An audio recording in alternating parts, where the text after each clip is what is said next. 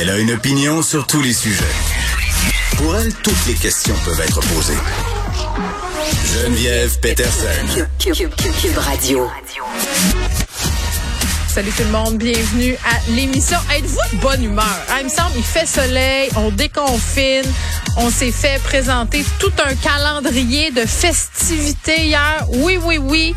Euh, Puis vraiment, là, tout le monde se pose un peu des questions par rapport à comment ça va s'articuler pour vrai. Non pas les dates, ça c'est clair. Là, je pense qu'on voulait un plan clair. On en a eu un. On a été servi.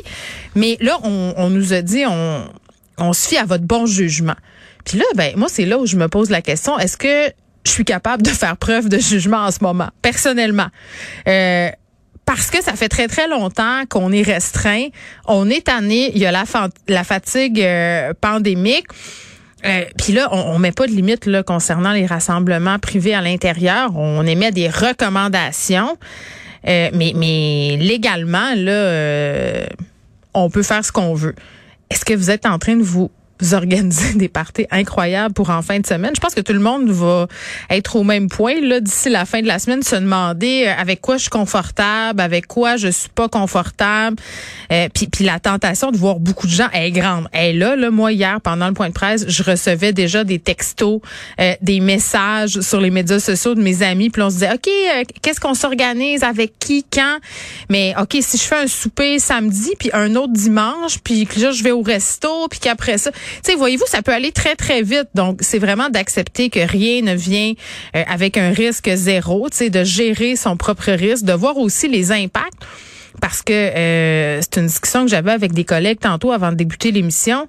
Euh, nos décisions personnelles de vie peuvent avoir des, des répercussions sur nos collègues de travail. sais, si moi, mettons, là, euh, je décide de faire un souper avec 50 personnes. Bon, vous, allez me dire, Geneviève, tu as besoin d'avoir une grande cuisine, mais, mais vous comprenez, là, je viens du lac, j'exagère, mais c'est juste pour qu'on se fasse une idée le risque est plus grand, puis j'expose mes collègues à un risque plus grand aussi de, de contagion, même si on porte tous des masques. Là. Donc, c'est ça. Il va falloir se pacer, comme on dit en bon québécois. Hier, je suis allée au restaurant, deuxième fois depuis que c'était rouvert, comme on dit.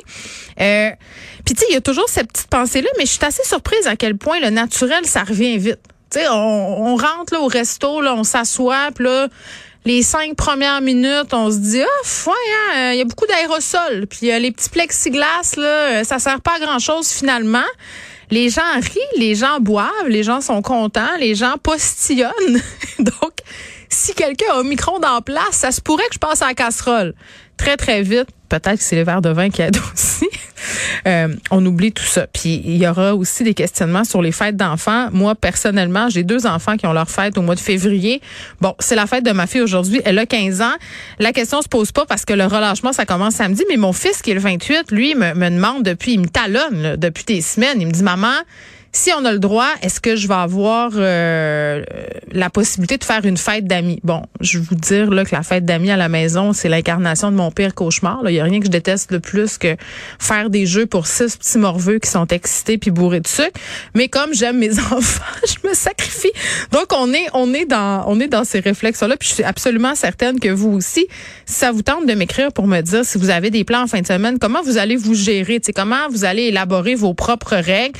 Puis est-ce que vous étiez déjà aussi euh, en train de les contourner là, parce qu'on se comptera pas de peur. Là. Je pense que bien des gens, on s'est dit à un moment donné, regarde, on n'est pas des enfants, là, on est triplement vaccinés. D'autres ont eu la COVID. Euh, tu sais, ça se pourrait qu'on se fasse un petit souper à quatre, puis voilà. Là, à un moment donné, il y a toujours bien des maudites limites. Donc, voici où on est rendu. L'avenir est devant nous, le tunnel est derrière. On va voir euh, si ça va être comme ça longtemps, parce que si euh, je me fie à ce qu'on a vu récemment, ça peut revirer bien vite. Hein, la situation, le même si les hôpitaux sont à la baisse. Et un des sujets qu'on va aborder à l'émission aujourd'hui, c'est le débat sur le passeport vaccinal. Euh, puis on va l'aborder en deux temps. Premièrement, on va en parler avec Benoît Barbeau qui est virologue, vous le connaissez, ça puis des autres mesures puis de la semaine de relâche là parce que la semaine de relâche gate parce qu'on sait qu'au Québec on été en tout cas c'est ce qu'on dit on a été dans un peu dans une situation euh, terrible finalement parce que la pandémie euh, on a fermé tout ça après que la semaine de relâche rappelez-vous lors de la première vague là, on a accusé la semaine de relâche d'être à la base de bien des mots Là, euh, par chez nous, la semaine de relâche, c'est du 28 au 4. Donc, est-ce que, bon, ça, ça sera quoi les plans? Est-ce que vous louez des chalets, tout ça? Donc, est-ce que le gouvernement a choisi le bon moment pour annoncer des assouplissements? Moi, je pense qu'on n'avait plus le choix d'en annoncer, là.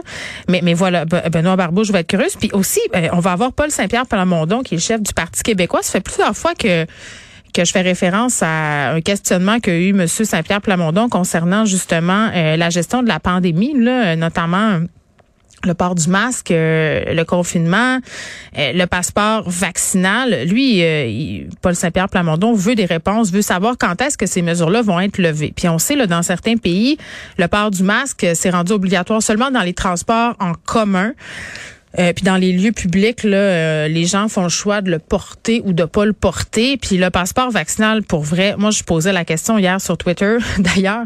Sujet euh, très explosif, disons ça comme ça, sur cette plateforme-là, dès qu'on parle de vaccination, de passe vaccinal, de mesures sanitaires, très, très vite, les commentaires s'accumulent. Puis j'ai effacé le premier tweet que j'ai fait parce qu'il est en train d'être repris par des gens qui sont anti-vaccins, puis c'était pas ça le but. Là. Je disais euh, dans ce premier tweet que j'ai effacé. Moi, j'aimerais ça quand j'entends Christian Dubé dire que le passeport vaccinal dans sa tête il est là pour rester. Euh, j'ai des petits bémols en ce sens où c'est pas ça qui était le deal au départ. Là, c'est pas ça que les oppositions non plus euh, euh, demandaient et soulevaient comme problématique. Il faut une date de fin. Là, Christian Dubé qui a rectifié un peu le tir ce matin en disant qu'à la mi-mars ça allait être reconsidéré, mais tout de même, à mon sens, le passeport vaccinal, faut qu'il y ait une fin. c'est aussi, puis vraiment, je le pense, une obligation vaccinale déguisée. Là, si à un moment donné, tu plus accès aux trois quarts des affaires parce que tu pas vacciné, ben c'est un peu une obligation. Puis est-ce que c'est une bonne affaire de maintenir ça alors qu'on sait qu'il y a 10% de la population qui sont qui sont imperméables à toute forme de mesure, de, de, de, façon de contrôler aussi. Est-ce que c'est la bonne façon, euh, en leur enlevant, des libertés, là, de les ramener avec nous autres? Je, je pense pas. Moi, je pense que ça prend vraiment une date de fin puis que ça prend surtout des explications scientifiques. C'est quoi la pertinence scientifique de maintenir le passeport vaccinal jusqu'à quand? Puis moi, je pense qu'il faut qu'il soit encore maintenu quelque temps, mais jusqu'à quand? Puis le port du masque, mais ça, je pense qu'on s'entend tous pour dire là, que à cause des aérosols, le porter quand il y a bien des gens dans des lieux publics, je pense que on va être pogné avec ces masques-là un petit bout.